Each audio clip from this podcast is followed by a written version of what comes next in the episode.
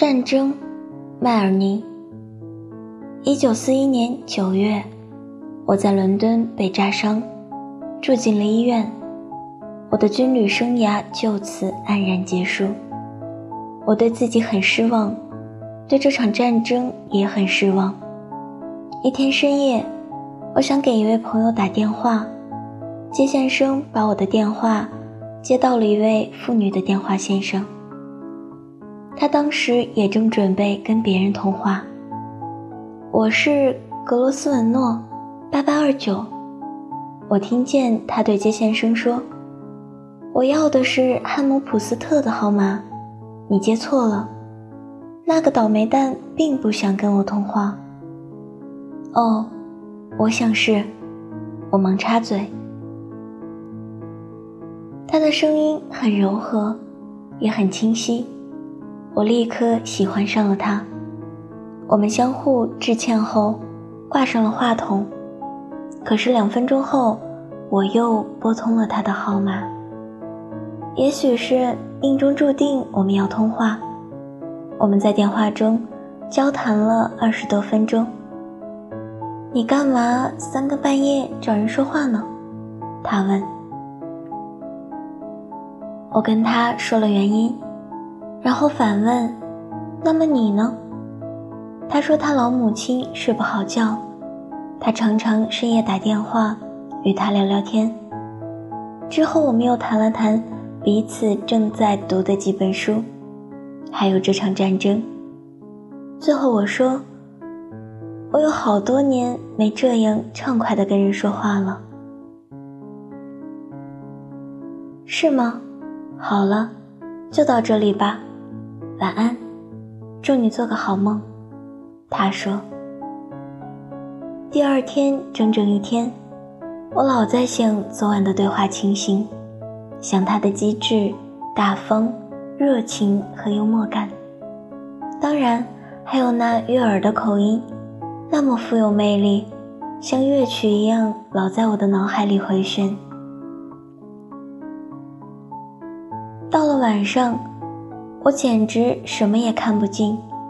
午夜时，格罗斯文诺八八二九老在我脑海里闪现。我实在难以忍受，颤抖着拨了那个号码。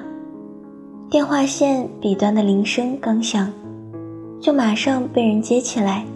“哈喽，是我。”我说，“真对不起，打扰你了。我们继续谈昨晚的话题。”行吗？没说行还是不行。他立即谈起了巴尔扎克的小说《贝夷》。不到两分钟，我们就相互开起玩笑，好像是多年的至交。这次我们谈了四十五分钟，午夜时光和相互的不认识，打破了两人初交时的拘谨。我们提议彼此介绍一下各自的身份，可是他婉言谢绝了。他说这会把事情全弄糟。不过他留下了我的电话号码，我一再许诺为他保密，直到战争结束。于是他说了些他的情况：十七岁时她嫁给一个自己不喜欢的男人，以后一直分居。他今年三十六岁。唯一的儿子，在前不久的一次空袭中被炸死了，年仅十八岁。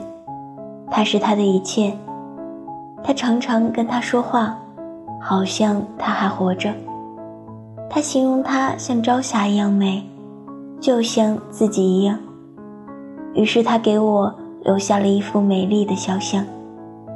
我说她一定很美，他笑了，问道。你怎么知道的？我们越来越相互依赖，什么都谈。我们在大部分话题上看法相似，包括对战争的看法。我们开始读同样的书，以增加谈话的情趣。每天夜晚，不管多晚，我们都要通一次话。如果哪天我因事出城，没能通话，他就会埋怨。说他那天晚上寂寞的辗转难眠。随着时间的推移，我愈来愈渴望见到他。我有时吓唬他说：“我要找辆出租车，立刻奔到他跟前。”可是他不允许。他说：“如果我们相见后发现彼此并不相爱，他会死掉的。”整整十二个月，我是在期待中度过的。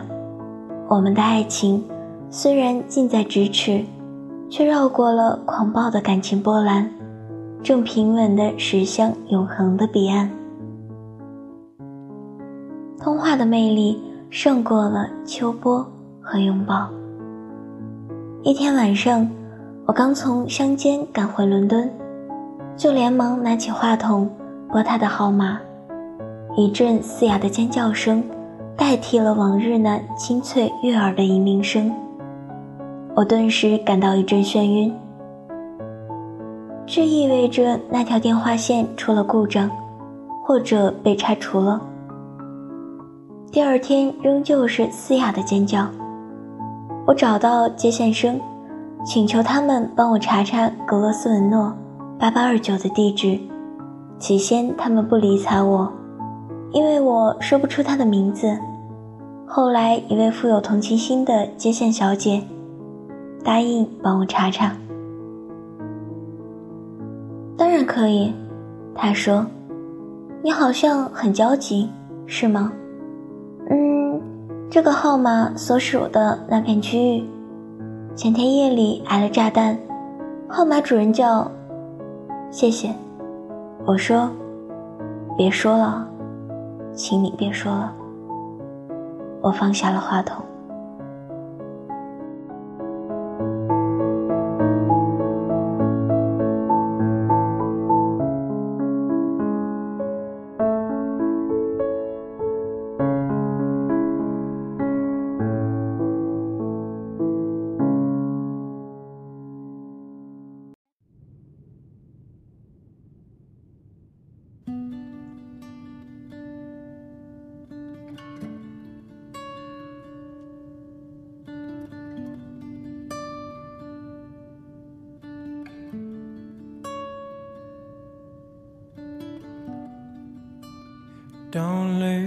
Any hope, it will arrive soon. Don't lose any love. If you know the song the wind is singing, you have to move on to a different place to rest your head.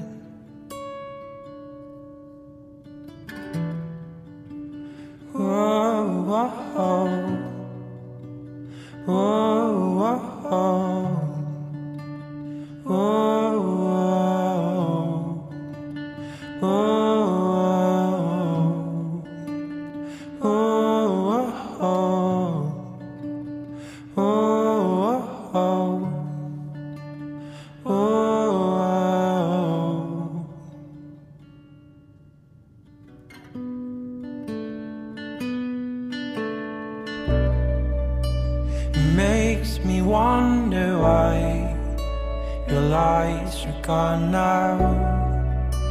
How can you face respective thoughts and watch them die in birth?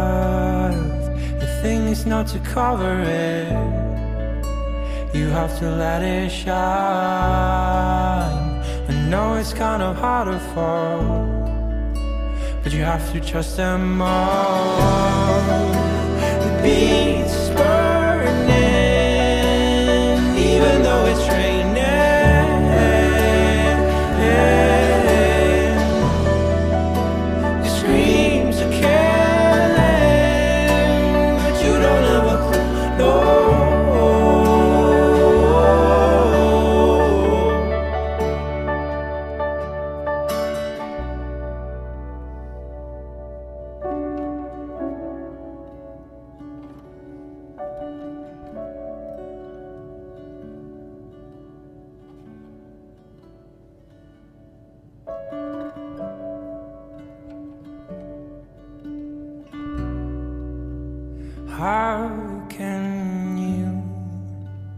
Brought the thoughts without even caring.